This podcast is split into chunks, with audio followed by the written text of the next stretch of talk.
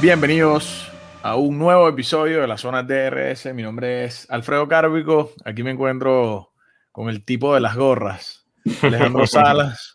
Una vez más, hoy en el primer post análisis de esta temporada. Ale, ¿cómo estás? Alfred, ¿qué tal? Bueno, un placer como siempre estar aquí de nuevo. Qué fin de semana tuvimos. Hay tantas cosas que quiero decir de inmediato, pero vamos a tomárnoslo con paciencia, vamos a ir pelo a pelo y empecemos por donde se tiene que empezar. Qualifying rounds este sábado creo que fueron increíbles, se dieron muchas sorpresas, muchos agrados, muchos desagrados. Empecemos por qué te gustó. Me encantó eh, ver un Ferrari dar la talla por primera vez en un qualifying. Obviamente, Ale, yo sé la cara que acabas de poner porque, porque soy fanático de Ferrari, pero me gustó bastante, me gustó bastante ver que Ferrari por primera vez llegó a un Q2 con un P1 y P2 y todos quedaron como que, wow, ¿qué fue esto? Eh, fue un poquito emocionante. Obviamente, a la hora del Q3 eh, sí quedamos cuarto y, octavo, que me parece brutal, Ale. O sea, después de haber tenido un año tan catastrófico como el que tuvimos el año pasado, eh, creo que, así como lo dijo Leclerc en su post en Instagram, es un paso hacia adelante, pero queremos más. Claro. Brutal. De verdad, excelente por parte de Ferrari, me encantó eso.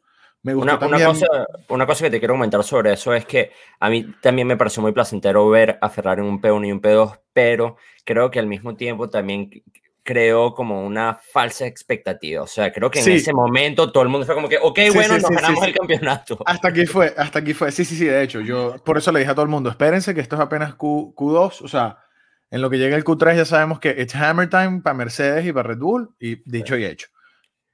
Muy placentera actuación de Pierre Gasly. ¿ok? Lo hemos venido diciendo. Gasly va hacia la cima, hermano. Tiene, tiene una ruta, un camino y va subiendo. O sea, de verdad, lo vimos, lo vimos en un quinto lugar. Eh, a, creo que fue a cuatro, cuatro décimas, Ale. De, no tengo la, información, pero. sí, sí, eh, me acuerdo que Verstappen hizo 1.30. Eh, no, mentira, Verstappen hizo 1.28.9 y Gasly hizo 1.29.7, 1.29.8. Estuvo casi menos, menos de un segundo. Exacto. Entonces, eh, vemos un Gasly que, coño, se pone en quinto lugar, ¿ok? Sí.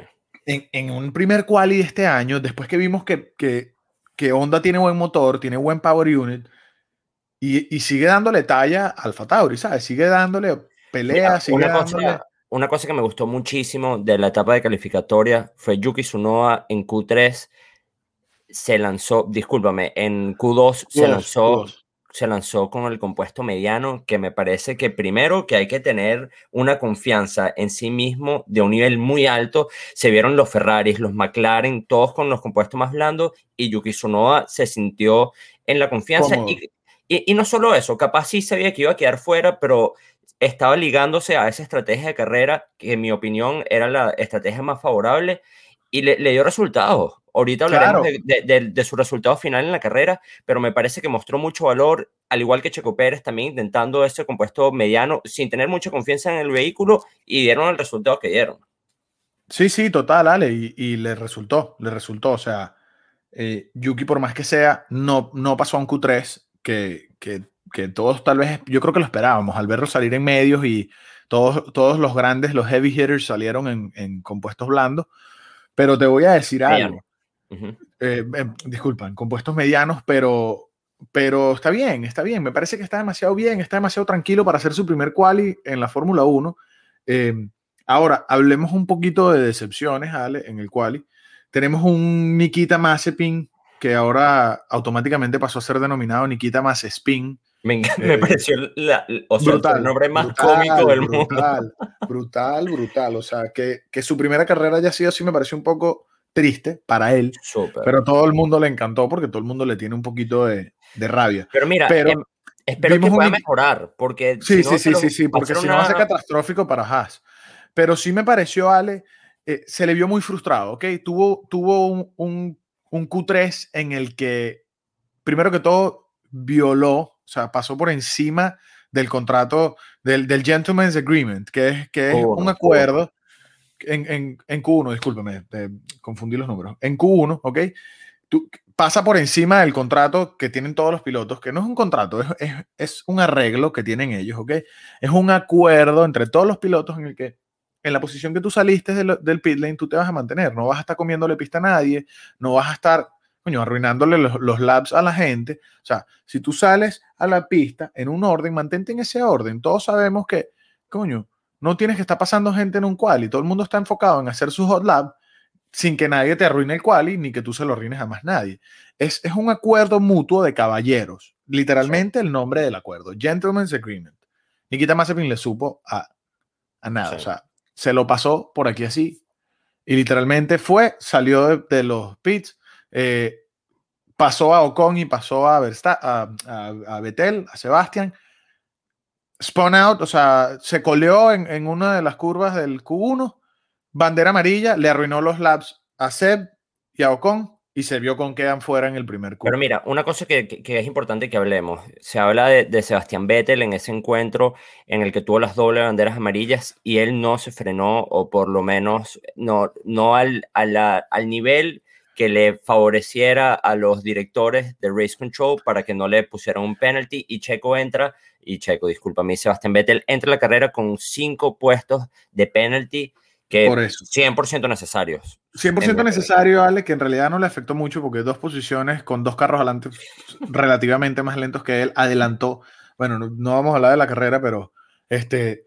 Todavía. Adelantó, adelantó. Bueno, pero es cuestión, hay que decirlo. O sea, adelantó seis posiciones en la primera vuelta de la carrera. Ya, está bien. El penalti listo, por aquí, como, como decimos. Pero pero sí me parece un poco falta de respeto de parte de Nikita. No es la manera de entrar a la Fórmula 1. No es la, ya tienes odio encima, ya todo el mundo te tiene rabia porque eres el hijito papi que entró a la Fórmula 1 forzado. Y haces eso, me parece me parece súper arrogante y, y, o sea, e ignorante de su parte. Mira, dos cosas que me hicieron muy feliz. La primera, evidentemente, Max Verstappen P1.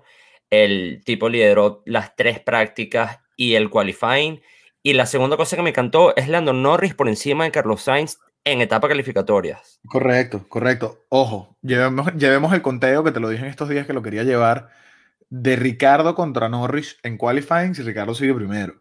Sí. Va 1-0, es una máquina, Ricky es una máquina. Pero tuvo una carrera como quiso, ¿ok? La estrategia, bueno, ya, ya vamos a meter en la carrera. Vamos a meternos ya en la carrera porque la estrategia no favoreció bajo ninguna manera a, a Daniel Ricardo porque le hicieron un undertake, ¿ok?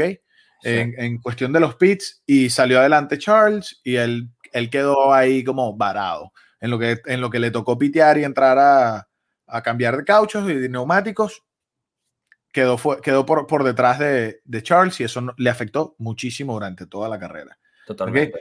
Pero bueno, ya, vamos a empezar la carrera desde cero. Eso lo hablé porque habíamos tocado el tema de, de Dani. Sí. Empezamos la carrera, primera vuelta, Nikita Mazepin hace de la suya. No, pero eh, antes de eso, pero antes de eso, Checo, que para rematar no tuvo un qualifying eh, muy exitoso, que digamos, ¿ok? Eh, Checo se le vio arrancar de un P11, creo que fue que quedó en el qualifying. P, 11 correcto, sí. P11, ¿ok? En vuelta de, de reconocimiento, calentando sus cauchos, pu, pu, pu, se le apagó el carro. Se le, fue la, se, le fue, la pantalla y se le fue la electrónica del carro. El carro entró en stall porque el carro tiene una cosa que se llama fail safe, que cuando hay una falla, ellos presionan un botón y el carro entra en un fail safe en el que anti-stall se activa. El anti-stall es un modo en el que el motor del carro de Fórmula 1 se mantiene a ciertas revoluciones para no apagarse, ¿ok? Porque sabemos que si el carro de Fórmula 1 se apaga, eh, ya, hasta ahí, hasta ahí llegó. Eh, entonces, Checo se le ve con problemas eléctricos en esa vuelta de, reconocimiento. Safety car se activa, ¿ok? Y se da una vuelta más y se descuenta una vuelta al, al Grand Prix porque se da una vuelta más por este mismo safety car en el que Checo está tratando de prender el carro, tratando de ver qué sucede. El carro está prendido, pero sin, sin, eléctrica. Se ve en, en la cámara que no hay pantalla, pero de repente, ¡pum! El carro le prende, avanza y le toca salir de último. Yo, por ahí pensé, dije, qué lástima cómo se le arruinó la carrera, no solo por el momento, hasta cuando le prendió otra vez. Yo pensé, mira, esto es cuestión de, minutos para que vuelva a tener una falla parecida. Y no solo eso, sino que mantuvieron el, carro en, funcionamiento completo y que era un resultado increíble también. No, no, no, vale, ya va. Toda la gente decía, eh, tanto show de pasar a Checo a, a Red Bull para que haga esto. Todos los memes. para que arranque de último y termine de quinto se la comió, se la comió, de verdad me parece que dijo, mire, mi hermano, o sea, ¿qué más hago? Pues, sí, pero, pero ahí es donde uno dice, por ejemplo, tienes a un Daniel Ricardo que tuvo el undercut por Charles Leclerc, pero tienes un Sergio Pérez que tuvo probablemente que tuvo la competencia más complicada y, los pasó, a, los dos. Es correcto, es correcto. Y ahí es donde, mira, sí, sí está bien, Lando Norris quedó por atrás en el qualifying, pero honestamente a mí el sábado me parece simplemente como un caramelito que te dan extra. Lo que importa es el domingo. y, los y, los, resultados de Lando Norris, de Lando Norris se dieron al principio y se vieron, se vieron un ataque fuerte, donde no se dieron ni un centímetro de espacio. La batalla entre Charles Leclerc y Lando Norris a principios de la carrera fue espectacular. Estuvo increíble, increíble. Para comerse las uñas los fanáticos de, Lando y los fanáticos de Ferrari.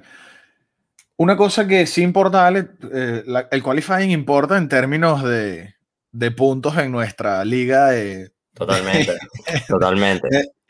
Que bueno, después tocamos al final el temita, pero entonces sí, Ale, como, como seguimos llevando, pasa esto con Checo, ¿ok? Sucede que Checo se tiene que quedar de último, hacen un safety lab nuevo antes de empezar, ¿ok? Entonces tuvimos dos, dos vueltas de reconocimiento, de formación. de formación Checo le toca arrancar desde el pit lane, ¿ok? Eso significa Checo tiene que entrar a box. Eso sucede cuando hay una falla técnica, tú entras al box, esperas que todos arranquen y sales detrás de todo el mundo. Arrancamos primera curva, segunda curva, discúlpeme, que, que fue donde empezó todo el incidente de... Más spin. De, no, no, el incidente de, del año pasado de Grosjean, ah, que, que, fue, fue justo en esa curva.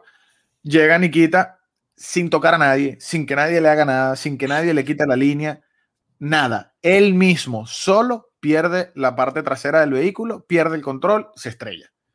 ¿Ok? Y, te voy a decir una cosa, muy malos recuerdos que tuvimos el año pasado y yo cuando vi a ese Haas volando hacia el lado derecho de la pantalla, yo dije, Dios mío. Otra vez. No, literal. Por eso te digo, fue como que un flashback a lo que pasó con Grosjean. Este, pero vale, arrancamos la carrera Safety car obviamente entra en acción. Vemos un Max que le saca ventaja ahí mismo, o sea, le, se le come la pista de inmediato Pero mira, Lewis Hamilton. Cosa importantísima con Max Verstappen.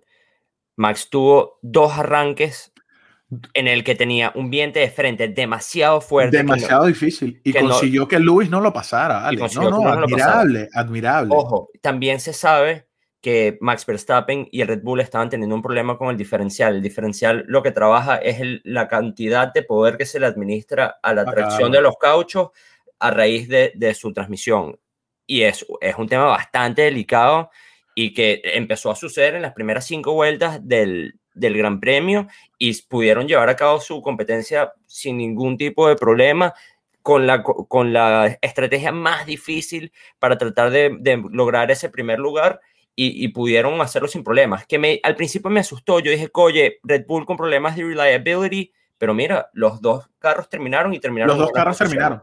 Te voy a decir algo, te voy a decir algo. De no haber sido el problema, la falla eléctrica de Checo, Checo arrancar de 11, pelea hasta por el segundo lugar, para que sepa. Sí. ¿Okay? Y le hubiera, le hubiera jugado mucho mejor a la estrategia a Red Bull. Claro. Red Bull tuvo un poquito. ¿Por qué? Porque cuando más adelante en la carrera, Lewis le hace un undercut a Max, que, Red Bull se quedó así. No sabían ni qué hacer, ¿ok? Porque ahí mismo él debió haber entrado. Apenas ellos le hicieron el undercut, dale. Eh, apenas ellos eh, eh, mandan a Lewis a pit, enseguida Max debió haber entrado a pitear para él quitar esa ventana que le dio. Pero lo trataron de estirar unas vueltas más. Y que me pareció perfecto. A mí me pareció perfecto. Y te voy a, explicar por qué. Fíjate cómo en cada uno de los stings que tuvo Max Verstappen para poder alcanzar a Lewis Hamilton, lo alcanzaba sin problema. La estrategia le salió perfecta. El problema que tuvieron, que, oye, Max, te voy a ser sincero, con mucha paciencia, pero un momento para, para pasar a Lewis Hamilton y de repente el momento que escogió no fue el mejor y capaz para ese entonces ya se había comido la batería completa del DRS y por eso de repente no lo puedo seguir alcanzando. Pero la estrategia de Red Bull funcionó y funcionó, sin problema. Funcionó, funcionó, pero arriesgada, pero funcionó. Claro, pero Mercedes, Mercedes se le vio una estrategia muy, muy sólida.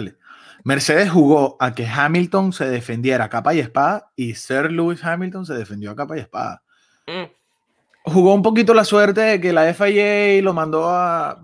No, a, mí, me mm. pareció, a mí me pareció justo que la hayan Me pareció justo. Vamos a hablar, vamos a tocar un tema.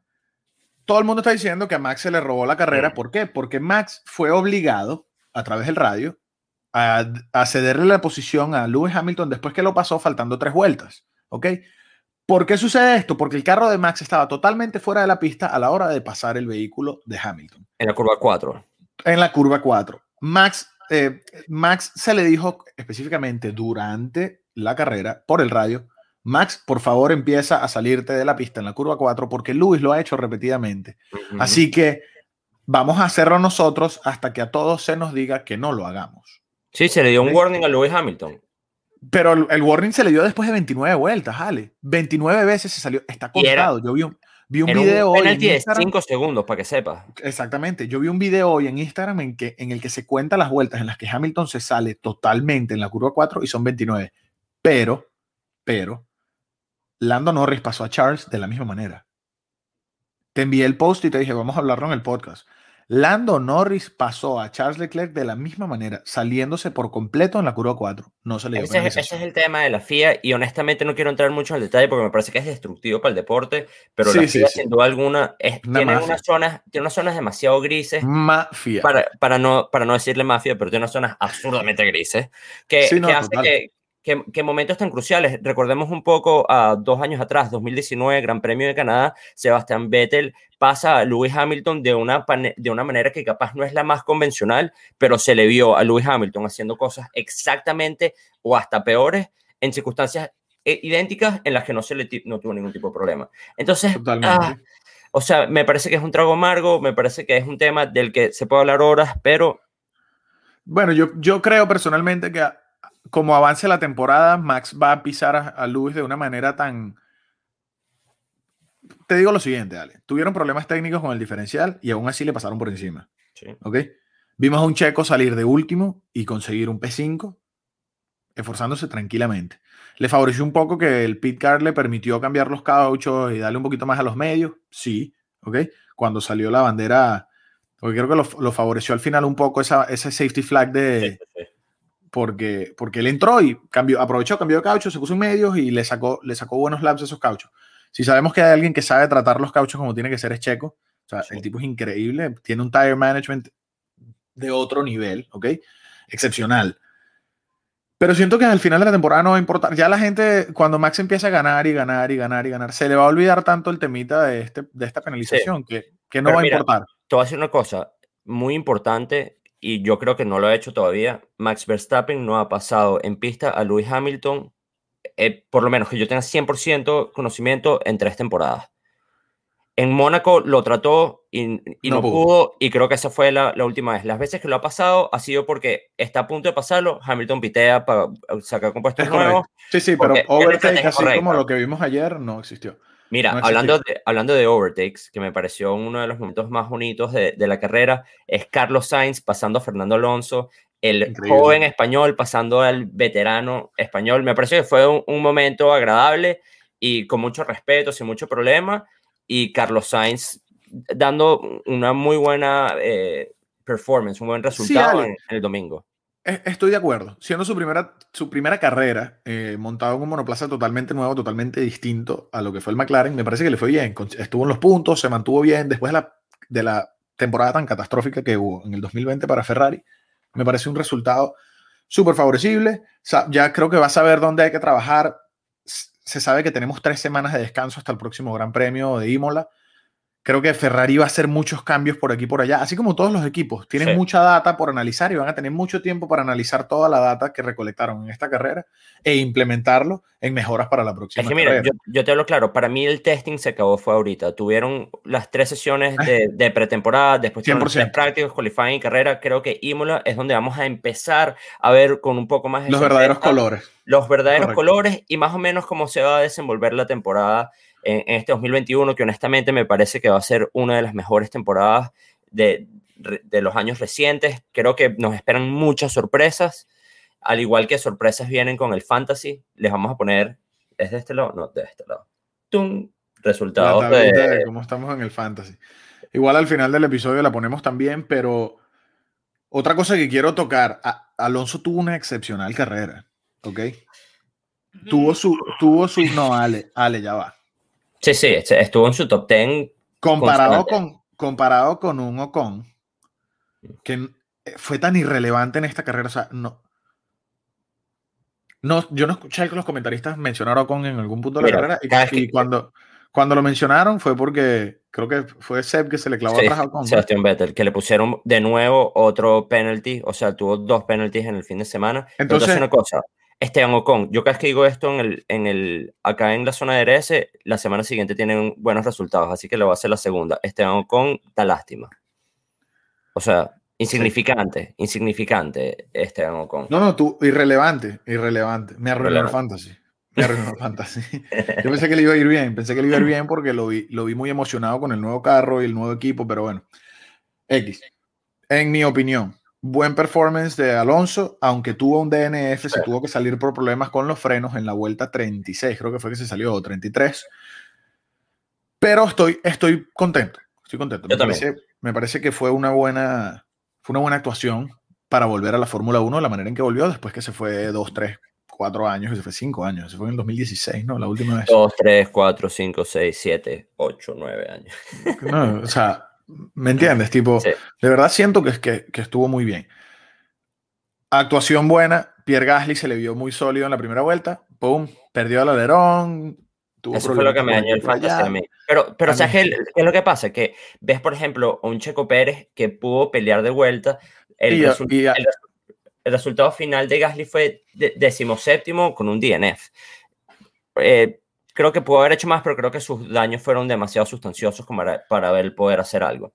Ahí es donde se nota, Ale, la, la fuerza y la mentalidad que pueden tener los, los pilotos. O sea, ves un Gasly que le, le, le, dañan un alerón, entra a pits, le arreglan todo el carro. Yo no sé si Gasly tú, sostuvo otros daños, tal vez sí. Yo me imagino que sí, juro. Que los, los, los, debió haber sostenido porque el alerón pasó completamente por debajo del vehículo. O sea, que tal vez tuvo daños en la aerodinámica de la parte inferior del vehículo, que es casi que la, la más importante, el piso del vehículo. Ahí fue donde vimos el, el, declive de rendimiento que estamos viendo este año, es gracias a una pérdida de 10% de downforce, que, que muchas atribuida a, a las zonas eh, de, del piso del vehículo.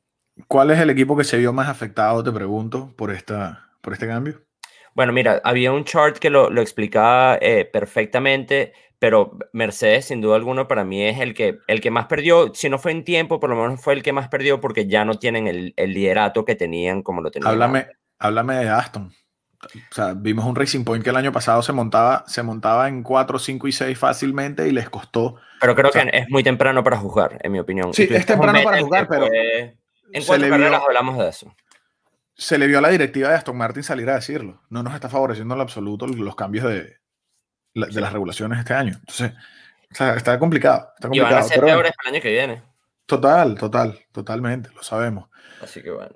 Mira, antes de irnos, Yuki Tsunoda, primer punto en la Fórmula 1, no solo uno, dos Excelente, entró en los puntos, me parece brutal, brutal. Seb, eh, carrera catastrófica. Sí.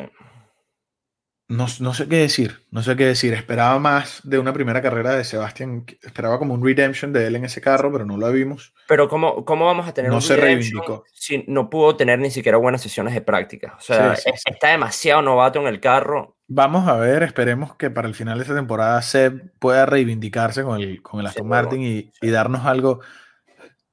Nos dio un tercer lugar con, con, Ferrari el año pasado, sabemos que fue por la lluvia y las condiciones de ese, de ese, podio podio, de ese día pero podio es podio. ¿Ok? ¿Qué, quiero preguntarte algo último con lo que cerremos el capítulo. Primero, tu opinión en general del, del Gran Premio, ¿ok? Y segundo, ¿qué aprendimos de este Gran Premio para el resto de la temporada, Ale?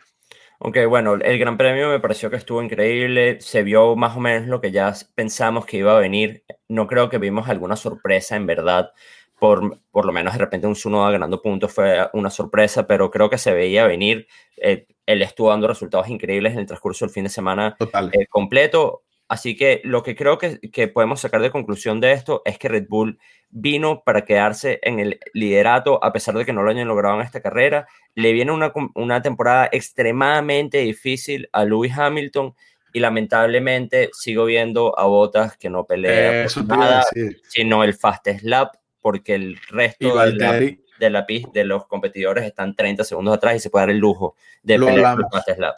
Lo hablamos en estos días, Ale, de que se va a ver un Valtteri que cuando Lewis era la única persona que le pasaba por encima, se debilitaba mentalmente de una manera increíble. Ya Max, ya Max, ya no le ve luz a Max, ¿ok? Y Checo viene acá con todo. Checo viene Un Checo que empezó de último y terminó de quinto, ¿ok? En una carrera que vamos a hablar de algo, Ale. Es totalmente distinto empezar de último y terminar de primero, como lo hizo con Racing Point el año pasado, porque le favorecieron dos safety cars en esa carrera, ¿ok? Que lo ayudaron a la estrategia, a empezar de último y terminar de primero ayer, que empezó de último y terminó de primero, sin safety car después de que empezó de último, sin nada después que empezó de último, a pura capa y espada. O sea, se un lució. un P6 es sólido. Solidísimo. P6 o P5. Creo que fue 5. P5, perdón. Sí, P5. Solidísimo. Solidísimo, ¿ok? Imola, ojo con Imola, ¿ok? Algo que yo siento que aprendimos esta temporada es lo siguiente. El midfield tiene un cambio radical, ¿ok? O sea, nadie esperaba a Ferrari peleando por un tercer lugar este año y creo que están metidos claramente en la pelea por el tercero. Sí, pero muy distante el midfield. O sea, todavía tenemos un Bottas 37 segundos atrás y un Lando Norris 46 segundos atrás. O sea que... Está distante, está distante, pero, pero volvemos a lo mismo. Ah, vamos a hacer como si fuéramos Fórmula 1.5 en, Reddit. ¿okay? Ah, no, sin duda Vamos, eso a la gente que no sabe. Hay un, hay un Reddit muy famoso llamado Fórmula 1.5. En este Reddit, ellos eliminan los primeros tres equipos de la Fórmula 1, o sea, eliminan los primeros tres y quedan solo los otros equipos. Eh, suben las tablas con los resultados de los cuales, de las carreras, o sea, pero no existen ni Red Bull, ni Mercedes, ni McLaren el año pasado. Este año me imagino que será McLaren también porque se les vio muy sólidos en la primera carrera. Pero entonces es como que básicamente una Fórmula 1 del midfield, ¿ok? puros resultados todos del midfield, o sea, del tercero para atrás. Entonces, siento que aprendimos que el midfield de este año va a estar un poquito más compacto. peleado y compacto. Esa, esa, es la palabra que estaba buscando.